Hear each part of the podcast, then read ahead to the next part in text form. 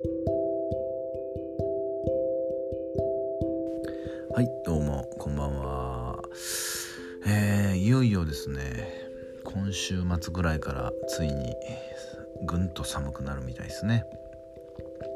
あのとはいえですね日中が暑くてね本当にまだ寒くなったとはいえ結局やっぱりその日中の暑さに服合わせてしまうんでね結局また何着ていいかわからないですよね、うん、もうなんか秋秋なんかなこれっていう。しっかりそのね朝晩は寒くて日中は秋っていうのもなんか微妙な感じがして、まあ、困っているこの頃でございますけどもですね、えー、今日はですねあのー、ちょうど昨日ですね。あの情熱大陸昨日かな？あの広瀬すずさんがですね2週にわたって「情熱大陸」で特集されるということでなんか2週にわたってっていうのはなんか小栗小栗旬さん以来らしいんですけどで僕まあ見てないんですけどまあそれにちなんでちょっと広瀬すずの、え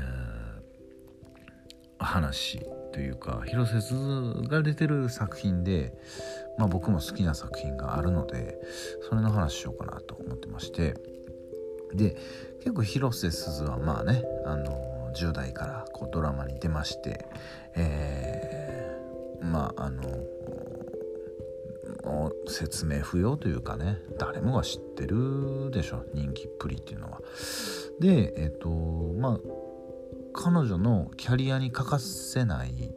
えー、作品っていうのもあると思うんですけどまああの10代の、ね、若い女の子らしく恋愛の映画とかにも出てますけどもであと「ちはやふるね」僕、うん、前なんかあの話したと思うんですけど「ちはやふる」まあ漫画原作ですしね。あの主演がちょっとこう若い子ばっかりなんで完全にスルーしてたらすごくあの良かったという。まあいわゆるナーメテーター案件だったという話をしましたけども。あのその「えっと、ちはやふる」の前のですねおそらく僕は広瀬すずという方をあの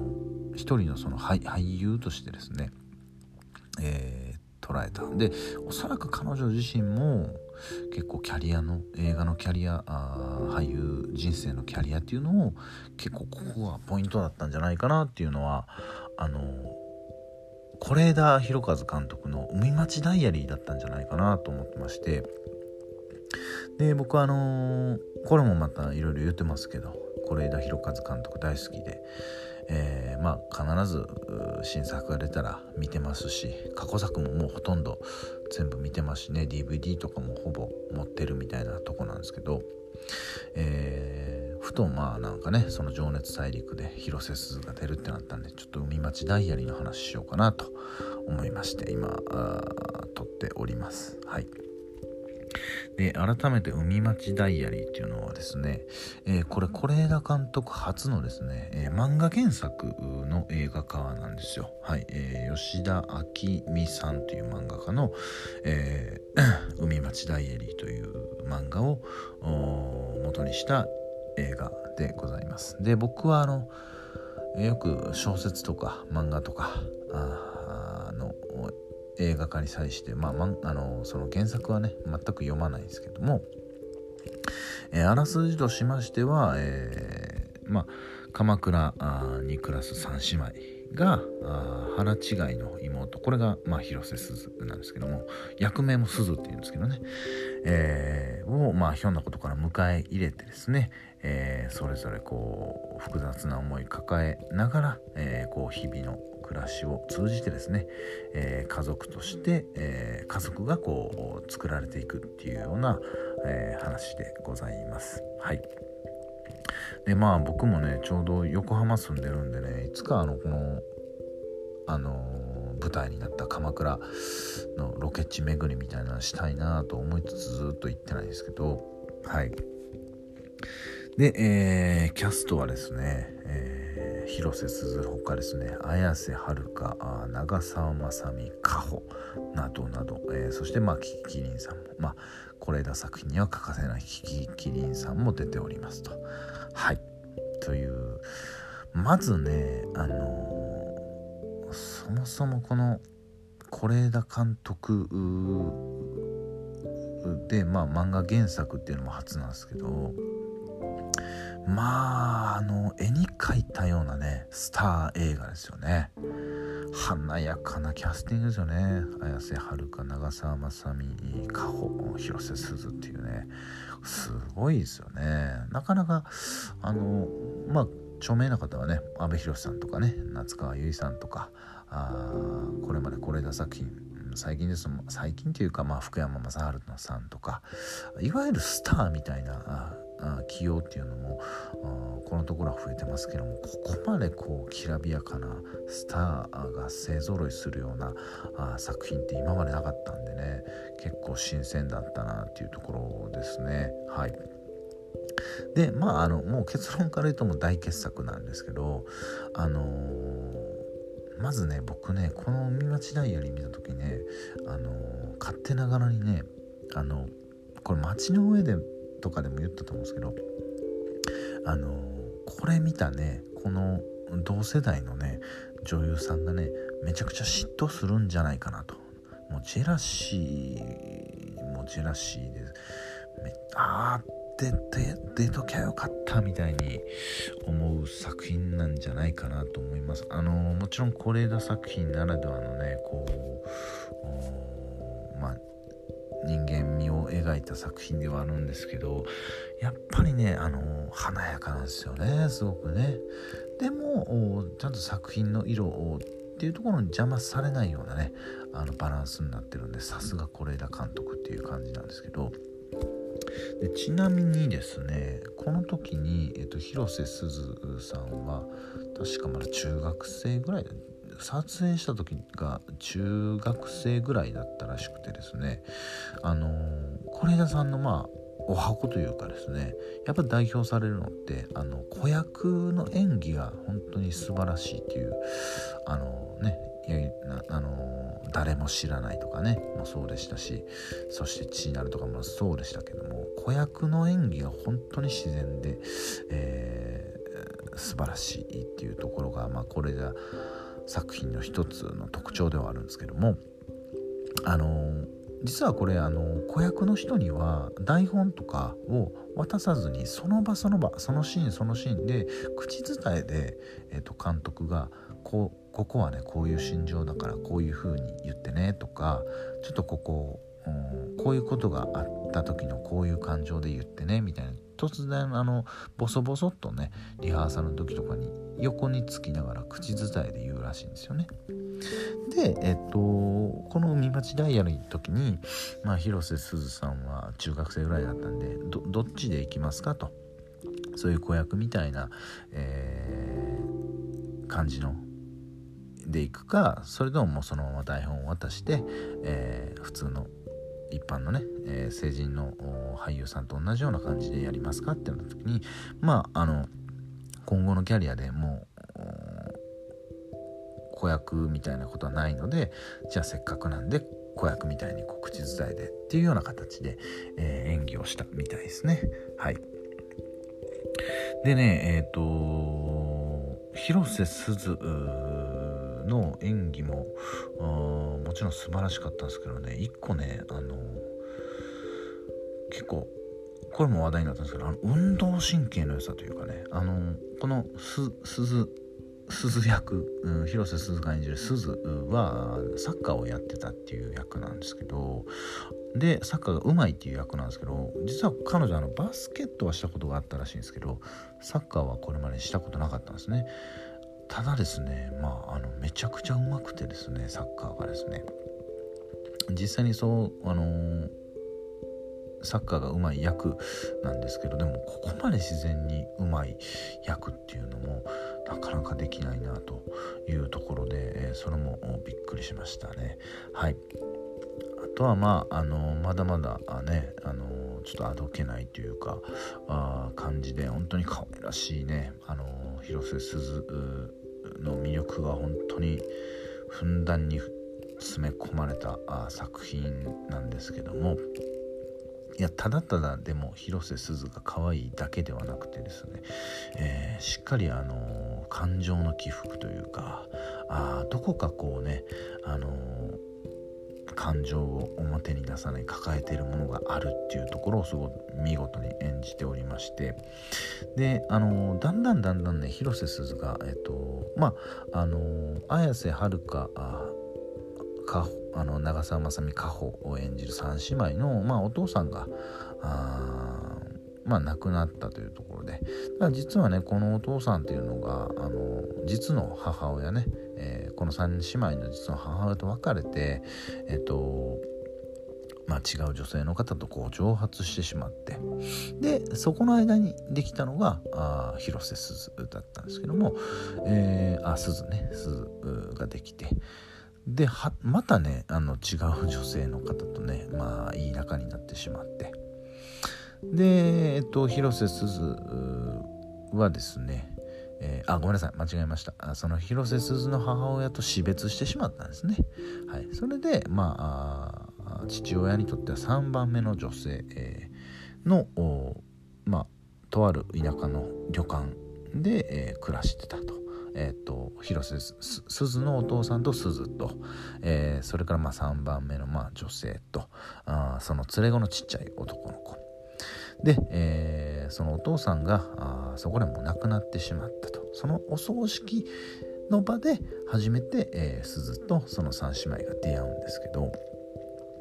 あのねこれがね最初ね鈴ものすごいしっかりしたあ役なんですよ。ものすごく丁寧なあの礼儀もできるしっていう役なんですけどだんだんだんだん、えっと、この3姉妹と暮らし始めてだんだん子供っぽくなっていくんですね。でっていうのがこれあの悪い意味で言ってるんじゃなくて要はあのセリフの中でもねあの出てますけど要は子供の時代をね奪われた女の子なんですよ。あのその3番目のまあ奥さんもちょっとこう頼りないというかですね感じですしあの喪主喪主の挨拶もこう若干まだ中学生ぐらいのね鈴にやらせようとするような環境だったんで非常にあの鈴があの子供っていう時を過ごせなかったねあ役になってるんですね。なので徐々に徐々にこう3姉妹と暮らすことによって、まあ、本来のあの中学生らしいというかですねでしかもポジションとしては一番末っ子になるので、えー、徐々にこう子供らしい感じを取り戻していくっていうのもすごくうまく演じてたなと思っております。はいでえっとまあ、いろんな本当に四季折々の部分をテーマにしながらですね、まあ、家族であったりとかもそうですし、えーとまあ、それぞれ3姉妹のキャラクターであったりとかあ抱えてる部分とかにもスポットも当たりますしそれから、あのー、大竹しのぶ演じるね、えー、その3姉妹の実のお母さんでちょっとこれもね癖のあるキャラクターなんですけどまあそことまあ長女の綾瀬はるかとの確執であったりとかねそういうものも描かれますしでまああの是枝監督のねこうまあ何て言うんですかねさりげないこうさりげない何気なく言った誰かの一言であったりとかものであったりとかあそういったものでこうそこからこう読み解けるようなあ意味合いを持たせるようなものっていうのもろんなところでね散りばめられてるんであの単純にほのぼのとして見れる映画ですけどしっかりびっちりこう情報があそこらかしこにね入れ込まれてるようなねいろんなテーマで見れるようなあ作品なのでもうまあやっぱり是枝監督はすごいなとどういうねあのこう漫画原作であっても華やかなスターを使ってもねやっぱりあの是枝監督の色っていうのはすごく出てるなっていうのが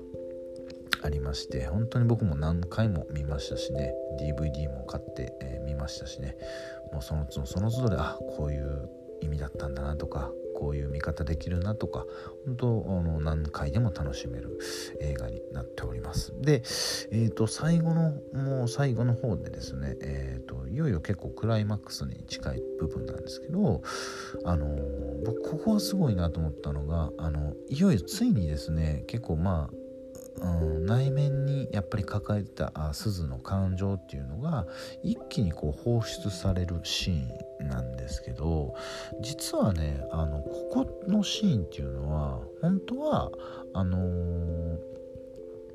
そのお話の最初の方あの、まあ、3姉妹と、えっと、鈴があお葬式で出会った最初の方に実は漫画ではあったシーンらしいんですよね。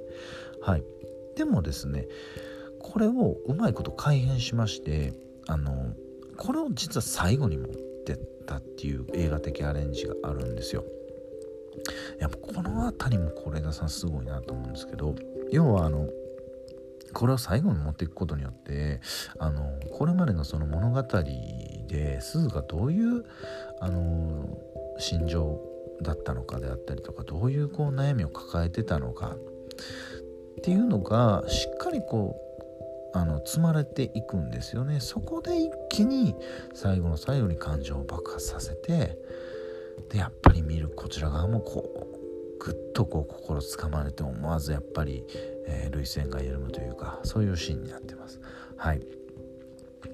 あのどういうシーンかっていうとまあ見ていただければいいと思うんですけどやっぱりねあのうまいなと思ったのがさっき言ったようなさりげない一言っていうのがやっぱここでも聞いてるんですよね。というのがあの